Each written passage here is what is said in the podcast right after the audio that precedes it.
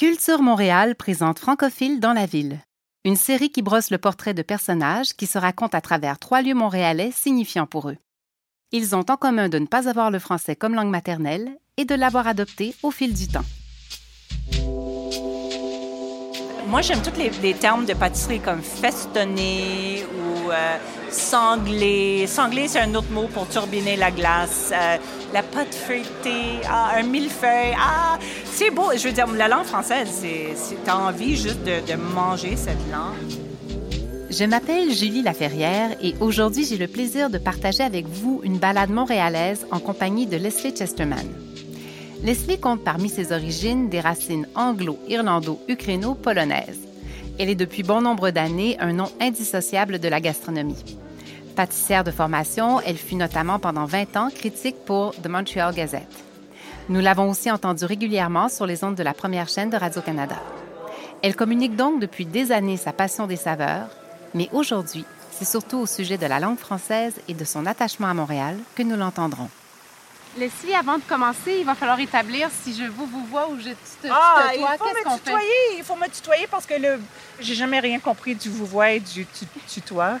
et moi, honnêtement, si tu pourrais même faire les deux. Tu pourrais, faire, tu pourrais échanger les phrases une fois vous, une fois tu, mais moi, j'ai tendance de tutoyer et des, fois, avec des amis très proches, je commence à vous voyer. Alors, c'est pour moi, le, le tu, c'est mieux. La façon que les anglophones vont parler à quelqu'un avec plus de respect, c'est de parler avec un ton avec plus de respect. Mais le vous, ça m'a perturbé jeune parce que il y a des gens que, que je tutoyais comme mes professeurs à l'ITHQ qui me prenaient dans le corridor pour me dire Mademoiselle, il faut euh, me vous voyez et, je les regardais. Puis au début, je savais pas pourquoi et quelqu'un m'a expliqué tout ça. C'était un mystère pour moi qu'il y avait une façon de parler à mon professeur avec plus de respect quand j'avais tellement de respect pour lui en le tutoyant. en tout cas. Parmi les lieux qu'a choisi Leslie, il y a l'institution montréalaise qu'est le restaurant L'Express. Comme ce matin-là, il fait un temps magnifique, nous avons rendez-vous à quelques pas de là, au Carré Saint-Louis, et nous nous rendons au lieu dit tranquillement par la rue Saint-Denis. Leslie, on va commencer la, balade dans la ville ici, au Carré Saint-Louis. Oui. Donc, si je te demandais de nous décrire, qu'est-ce que tu vois devant toi? Bien, cette fontaine absolument magnifique. Et ce que j'adore ici de voir ça, c'est que moi, j'ai toujours aimé l'idée que Montréal était tellement européen, euh, un coin européen en Amérique du Nord. Et j'ai remarqué que toute ma vie à Montréal, je cherchais des coins européens parce que moi, j'adore la France. J'ai que eu des copains francophones, français ou québécois. J'adore tout ce qui est français. Je suis vraiment francophile. Alors, je n'étais même pas conscient à quel point dans ma vie à Montréal, je cherchais des endroits pour m'évader en Europe. Et si on veut s'évader en Europe, à Montréal, je trouve que ici, ce parc, euh, c'est Carissé-Louis, c'est, on part pas assez, mais à, quel point moi je me sens ailleurs quand je sais. On est au plein centre-ville, plus ou moins, là, sur le, plateau, et on est ailleurs. Là, juste derrière nous, il y a l'ITHQ. Je vais juste euh, détailler l'acronyme qui est donc l'Institut de tourisme et d'hôtellerie du Québec. Oui. Et tu as étudié là de quel âge à quel âge? Alors, j'ai rentré à 19 ans. Et j'avais fini à l'école de ballet des grands ballets canadiens. Alors, j'ai rentré directement à l'ITHQ et euh, j'étais, je suis convaincue, je pense qu'il y avait 2000 élèves. Je pense qu'on était deux anglophones dans toute l'école. Je veux dire, c'était fou à quel point. Et les professeurs puis les élèves, honnêtement, là, j'exagère pas du tout, mais c'était comme j'étais un extraterrestre dans cette école-là parce que dans ces années-là, à l'ITHQ, il y avait très peu d'élèves dans mes cours qui venaient de Montréal. Il y avait beaucoup de, jeunes qui venaient des régions. Et euh, je crois qu'ils n'ont jamais connu des anglophones avant. Et c'était l'amour fou dès le début. Alors, on approche, Leslie, d'un lieu que, que, tu affectionnes particulièrement oui. à Montréal, qui est... Ben, l'Express. Moi, j'ai rentré là à 18 ans, j'ai commandé du vin. J'en reviens pas que j'ai fait ça. Et euh, toute, toute, ma vie, ce restaurant était là depuis que j'aime, que je fais la cuisine, ou j'aime la cuisine, ou j'adore, ou je suis obsédée par la cuisine. Ce restaurant a toujours été là. Il y, a, il y a tellement de restaurants qui ont ouvert, qui ont fermé, etc.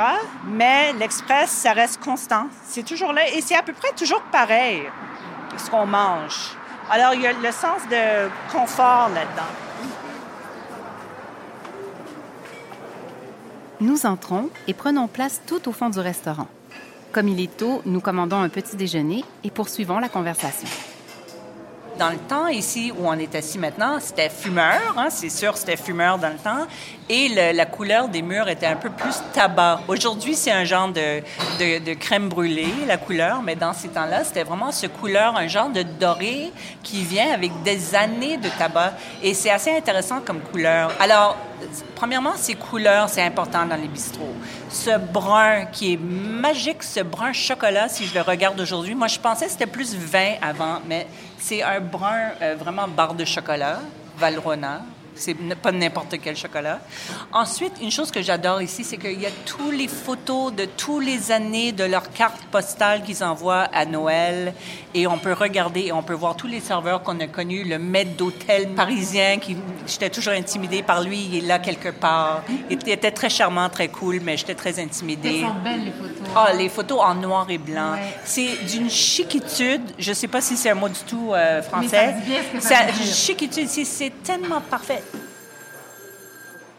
L'autre chose qui est remarquable ici, c'est qu'il n'y a pas ou très peu de musique. C'est-à-dire, quand il y a de la musique, c'est vraiment ah sourdine. C'est comme si la toile sonore, c'était le murmure, des, la rumeur des gens, le, bruit des, des tasses, euh, de la vaisselle. Hein? Il y a pas... cette tradition à l'Express, pas, le matin, mais si on, si on mange ici le, le déjeuner ou le soir, c'est les cornichons qui arrivent à table, la moutarde, l'huile d'olive, c'est toujours la même, et le pain, c'est la baguette, c'est très important. Et euh, non, c'est les traditions les, qui, qui, continuent ici, qui restent. Et c'est ça qui. Les cornichons, j'en ai mangé des centaines de milliers de cornichons qui ont passé dans mon corps de l'Express avec plaisir. Comment tu te décrirais? Hmm, très bonne question. Alors, ça fait 25 ans que je travaille comme journaliste ou critique de restaurant, plutôt, mais les deux. Mais moi, je me vois toujours comme chef. Je passe tous mes temps à la maison euh, en train de faire la cuisine. C'est mon, je vais pas dire c'est ma vie dans le sens, je vais pas dire c'est mon passe-temps préféré, mais c'est mon passe-temps préféré, mais aussi ça devient un, emploi. Mais je pense maintenant, je devrais peut-être dire, est-ce qu'on dit en français écrivaine? Mm-hmm. avec un 1 pour féminin. Euh, parce que j'écris... Autrice. Autrice, pas auteuse, autrice. OK, autrice, euh, parce que j'écris tout le temps. Alors, je pense que j'écris plus que je fais la cuisine maintenant, mais, euh, mais je pense tout le temps, si les choses ne marchent pas, je pourrais retourner en cuisine et être euh, chef, FFE. Mais, euh, mais de l'autre côté, je suis un peu vieille pour faire ça parce que c'est, il faut être assez jeune pour travailler en cuisine, mais je veux dire, je, ne sais pas, je pourrais faire des gâteaux de noces. Mais oui, à la fin, c'est quoi notre métier? Même si on a pratiqué beaucoup de métiers, le, le premier métier que j'ai, que j'ai senti vraiment, c'était chef. Il faut faire plusieurs choses aujourd'hui. Hein? On peut plus avoir juste un métier. Il faut faire beaucoup de choses. Moi, j'adore faire la radio. Euh, alors, euh, j'adore faire l'animation. On fait plusieurs choses sous le même chapeau de notre métier. Je vais finir avec un merci après toutes ces années. Extrait de l'émission Médium Large, diffusée le mardi 11 juin 2019 sur Ici Radio-Canada, première. Toute l'équipe. Mais je veux dire aussi, euh, je une personne je, je remercie, c'est ma mère. Et c'est pas parce que ma mère m'a mis en cuisine. Je, je remercie ma mère parce qu'à 4 ans, elle m'a mis dans l'école française. À l'âge de 4 ans? À 4 ans, pas, pas immersion, c'était pas bilingue, je comprenais pas un mot. Et je veux dire, c'est à cause de ça qu'aujourd'hui, quand je vais à Rimouski, il y a les gens qui vont dire, je t'écoutais à Medium Large. Ah. Alors, je voulais remercier aussi tout le monde, les auditeurs. Ben, nous aussi, on remercie la mère de Leslie. Ben, pour tout le monde, on parle du bilinguisme, mais moi, c'est, je serais pas ici si ma mère m'avait pas insisté de faire ça. Et c'est, c'est, c'est formidable. On a pu t'entendre sur les ondes de Radio-Canada, on a pu te lire dans la Gazette. Aussi, j'ai écrit au Devoir. Il y a une été, j'ai fait les critiques de restaurant au Devoir. Et le Devoir, je veux dire, c'est un peu sacré, la langue française. Et le journal assez euh, nationaliste, nationaliste qu'ils étaient assez ouverts de demander à un anglophone de faire les critiques de restaurant pour l'été. Euh, j'étais ravie de le faire. Je veux dire, j'ai travaillé deux fois plus fort pour le faire en français, mais je ne pourrais pas dire non à ça. Puis en même temps, tu me racontais que tu as tellement intégré la langue française que des fois, quand tu écrivais à la Gazette, euh, la rédactrice en chef te disait Ah, qu'est-ce qu'elle te disait? Quand... Ma rédactrice qui venait d'Halifax, euh, qui n'est pas du tout francophone, elle a dit ces phrases-là, c'est en anglais, mais c'est vraiment, c'est écrit en français traduit. Mais moi, je l'écris en anglais. Alors, j'ai même aucune idée, des fois, de la façon que j'écris en, français ou en anglais. De, faire des phrases inversées et tout ça, c'est très français plutôt. Puis elle a dit non, non, change tout ça. Puis j'ai dit non, c'est mon style. Et j'ai dit tout le monde de Montréal va comprendre. Alors, c'est pas grave. Oui. oui. Et qu'est-ce qui t'a amené, toi, tu as, utilisé la pâtisserie et tout, qu'est-ce qui t'a amené du ballet à la gastronomie? Bien, c'est que c'est à cause de ma mère. Euh, c'est pas à cause de mon père, parce que mon père, comme il est anglais d'Angleterre, on dit euh, un enfant d'après-guerre où il n'y avait rien à manger en Angleterre. Mon père, l'idée de, de, de, la gastronomie était ridicule pour lui. Mon père, c'était un genre d'intellectuel euh, que quand on parlait trop de, de ce qu'on mangeait, il trouvait ça ridicule. Euh, ma mère, elle était élevée dans une famille polonaise et ukrainienne où ils faisaient tout à manger eux-mêmes. C'est des gens qui avaient des jardins. Euh, si ma mère euh, mangeait de la viande quand elle était jeune, mais c'est ma grand-mère qui abattait les bêtes. Hein. C'est comme c'était des fermiers de, de, blé à Manitoba. Alors ma mère, elle n'était pas du tout gastronome, mais elle a toujours mangé très très bien. Je veux dire bio, elle a toujours mangé bio dans sa jeunesse. et j'ai fait beaucoup de ballet, qui est un autre genre de rêve de des arts, du théâtre, du ballet. Mais le, moment que j'ai arrêté de faire du ballet, j'ai dit, ben qu'est-ce que je veux faire? Puis après, faire quelque chose de tellement perfectionniste puis physique, l'idée de rentrer encore à l'école, ça m'intéressait pas du tout d'être assise euh, dans une école 8 heures par jour. Moi, je voulais être debout, je voulais faire quelque chose avec de l'action. Et j'ai dit, si à 19 ans, qu'est-ce que j'ai envie de faire? Ben, j'ai dit, j'adore la cuisine. J'adore la pâtisserie, j'adore ce monde de la gastronomie, j'adore les restaurants. Euh, sortir de l'ordinaire. C'est ça que j'aimais dans la gastronomie. J'ai rentré dans ce monde et euh, j'ai travaillé en France et j'ai vu ce côté vraiment de la haute gastronomie. C'est très beau, qui existe presque plus.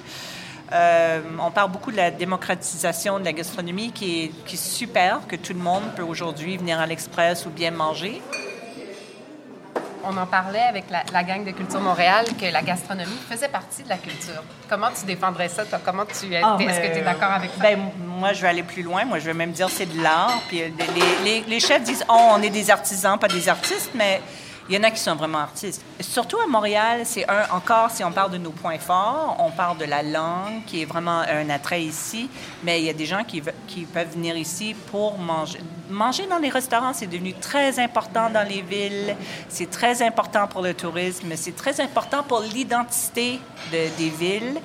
Et à Montréal, on ne trouve pas des restaurants qu'on trouve partout ailleurs, parce qu'il y a des villes qu'on dit, ah oui, c'est très gastronomique, mais à la fin, il y a cinq restaurants qui sont tous pareils. Farm to table, comme on dit, de ferme à l'assiette. Mm-hmm.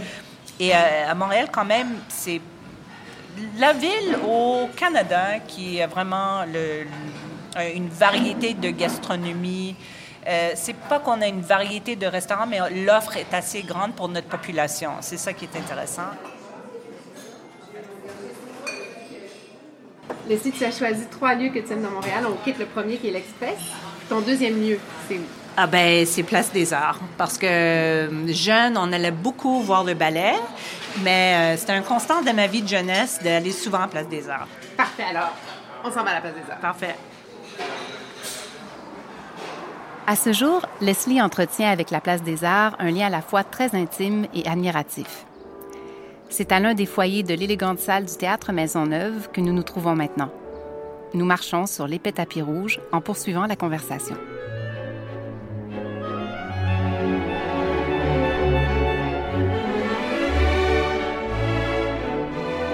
C'est toujours excitant d'être ici parce qu'on sait que c'est l'anticipation de quelque chose de merveilleux qu'on va voir, on espère, hein, parce que des fois, c'est pas merveilleux. C'est ça la beauté euh, de...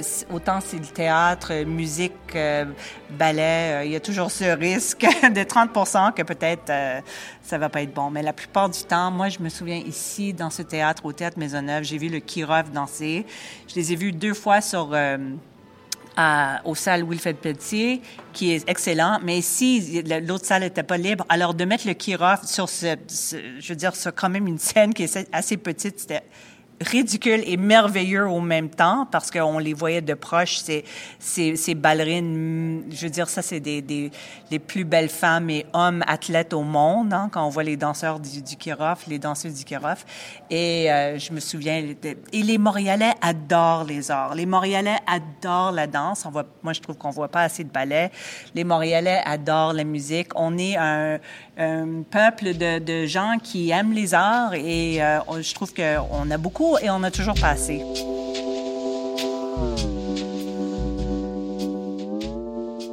Ma mère était née à Saskatchewan et elle a déménagé à Manitoba.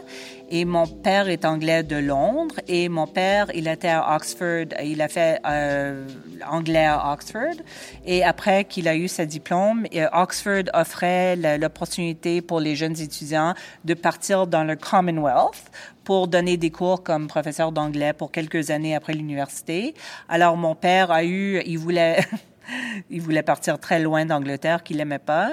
Alors, il a cherché le, la poste qui était le plus loin de l'Angleterre et c'était à Manitoba, à Winnipeg. Alors, il, et en plus, il était à, à, Winnipeg pour être prof de français. Et ma mère était le prof d'anglais dans la même école. Alors, ils se sont rencontrés parce que ma mère était le prof d'anglais, mon père était le prof de français qui parlait pas français. C'est fou, hein? Et, euh, ou un français assez euh, limite. Et euh, c'est comme ça qu'ils se sont rencontrés. Puis ensuite, ils étaient postés à Jamaïque parce que ça faisait aussi partie du Commonwealth et, ils se sont mariés. Et ils ont déménagé à Montréal parce que mon père a eu une poste à, au National Film Board, l'office du film. J'ai grandi à Ville-Mont-Royal et j'étais à l'école française depuis je veux dire, depuis le maternel. À quatre ans, j'ai rentré à l'école vraiment française, française. J'étais entourée de, de jeunes Québécois de, de, de Ville-Mont-Royal. C'était vraiment euh, une école catholique dans le temps, hein. c'était, c'était ça. Et euh, j'ai arrêté l'école euh, après le secondaire pour rentrer au Grand Ballet canadien où j'étais pour plusieurs années. Et ensuite, ma mère, elle a dit, elle a dit, j'ai pensé que si mes enfants étaient pour survivre et vivre au Québec, que c'était essentiel pour elle de prendre des cours de français.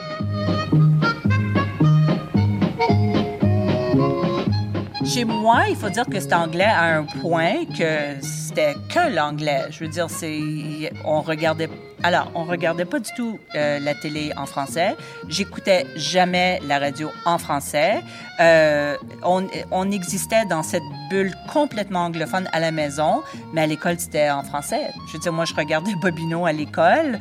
Euh, on regardait les centaures de centaures à l'école, mais à la maison, moi, je regardais Romper Room, Mr. Dress Up, The Friendly Giant, Zoom. Et c'est bizarre parce que à la fin, je pensais toujours en deux langues. Toi,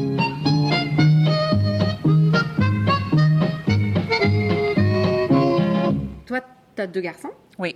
Est-ce qu'ils parlent français? Alors, mon garçon de 18 ans parle français avec un accent parisien. J'ai aucune idée où il a eu cet accent parisien. C'est comme too much, comme on dit. Euh, et mon garçon de 14 ans parle beaucoup moins en français parce qu'il y avait plus de misère à l'école. Alors, je l'ai changé dans une école bilingue, euh, immersion, puis ensuite il a été à l'école anglaise. Mais euh, leur, leur père est complètement français et il parle beaucoup moins français que moi je parlais avec des, des parents anglophones. Ta mère s'est dit à l'époque, mes deux filles, si elles veulent vivre au Québec, il faut qu'elles parlent les langues. Est-ce que c'est possible que la génération de tes garçons sente moins cette urgence-là?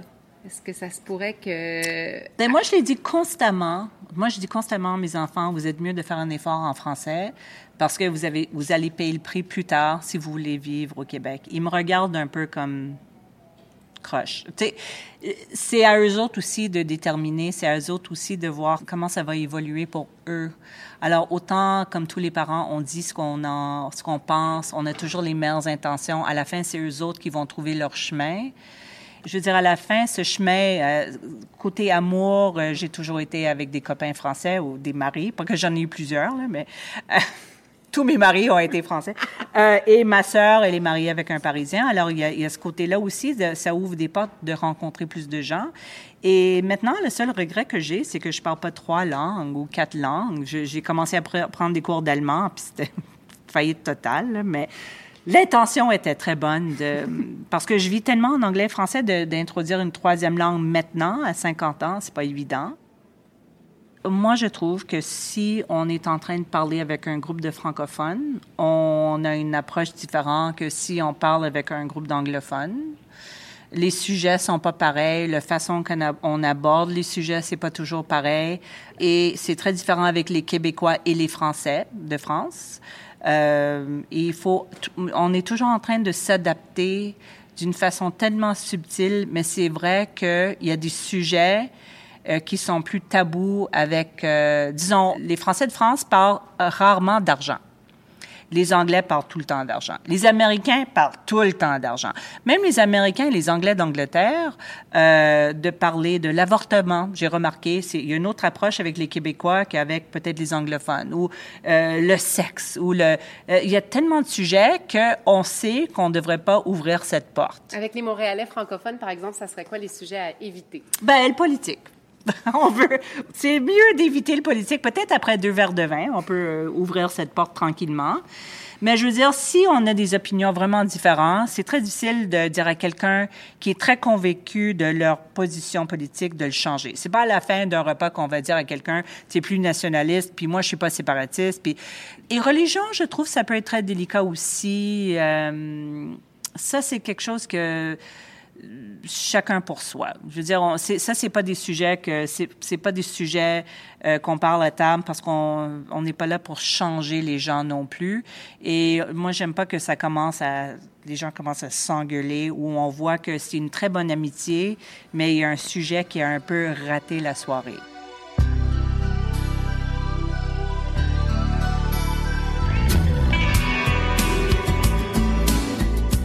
Alors, comme j'avais mon, ex-mari français, euh, arrivé à Montréal, alors on écoutait vraiment juste tout ce qui était français et une chose qui était vraiment présente dans, dans nos vies était Musique Plus. Alors, moi, je regardais jamais Much Music était de Toronto. Euh, je regardais jamais MTV parce que c'était américain. On écoutait Musique Plus. Je veux dire, Sonia Benezra, c'était comme ma mère amie. Tout le temps, euh, je veux dire, Marie Plourde, c'était des gens qui étaient à côté de moi quand je regardais ces émissions. Et c'est là qu'on a vu, euh, on a vu euh, Jean Leloup, autant que Madonna avec le vidéo de Vogue. Et tu me disais que tu aimais bien Daniel Bélanger aussi. Ben, Daniel Bélanger était un peu plus tard, parce que Daniel Bélanger, c'était la musique un peu plus doux. C'était la musique pour penser. C'était la musique pour boire un verre de vin quand on avait l'âge qu'on pouvait enfin boire beaucoup plus de vin qu'avant et qu'on pensait à la vie. Puis on écoutait Daniel Bélanger et on disait, mon Dieu, c'est beau. La terre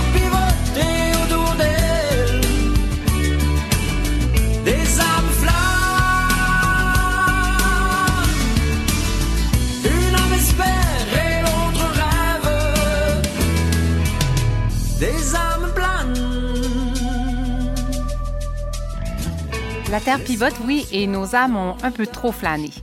Nous devons donc nous dépêcher afin de gagner notre dernière destination, un lieu dans l'ouest de la ville que Leslie affectionne pour plusieurs raisons.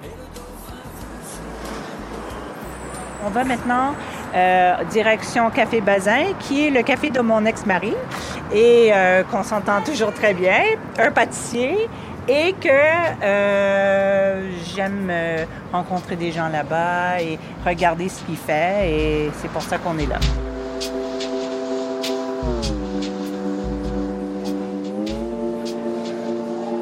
Et ça, c'est Bertrand, mon ex-mari, le père des le propriétaire du café. Un des propriétaires. Un, des propriétaires. Un des propriétaires. Le chef du café. Ouais. Puis, moi, je la clientèle ici parce qu'on est dans un quartier. Euh, le quartier Westmont a été connu longtemps pour être surtout euh, anglophone. Leslie nous expliquait que ça bouge maintenant, que, que le, la clientèle euh, se diversifie. Vous diriez que votre clientèle ici, c'est quoi majoritairement? Tous les âges, des jeunes aux plus vieux, en passant par les bébés. Non, non, on a toute la clientèle, euh, toutes les langues, entre guillemets, euh, et pour toutes les raisons différentes. Ben, Bertrand a fait les meilleurs scones que j'ai jamais mangés. C'est vrai? il y a peut-être 20 ans, là, parce que j'en ai pas refait depuis. mais, tu devrais refaire des scones puis voir si ça marche, juste pour euh, expérimenter. je te laisse, je te laisse les scones. c'est ton truc à toi, là, non? Mais en tout cas, bravo, c'est vraiment charmant chez vous. Merci beaucoup. Merci. Merci.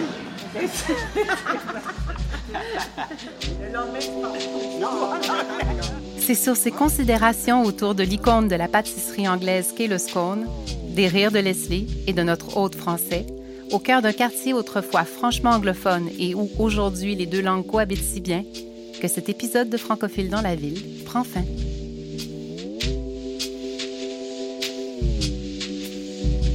Merci à Leslie Chesterman de s'être baladé avec nous. Merci au restaurant L'Express, à la Place des Arts et au Café Bazin de nous avoir accueillis. Prise de son, montage et musique originale, Magnéto. Entrevue et réalisation, Julie Laferrière. Francophile dans la ville est une série de balados produite et imaginée par Culture Montréal, un organisme qui œuvre pour ancrer la culture au cœur du développement de la ville.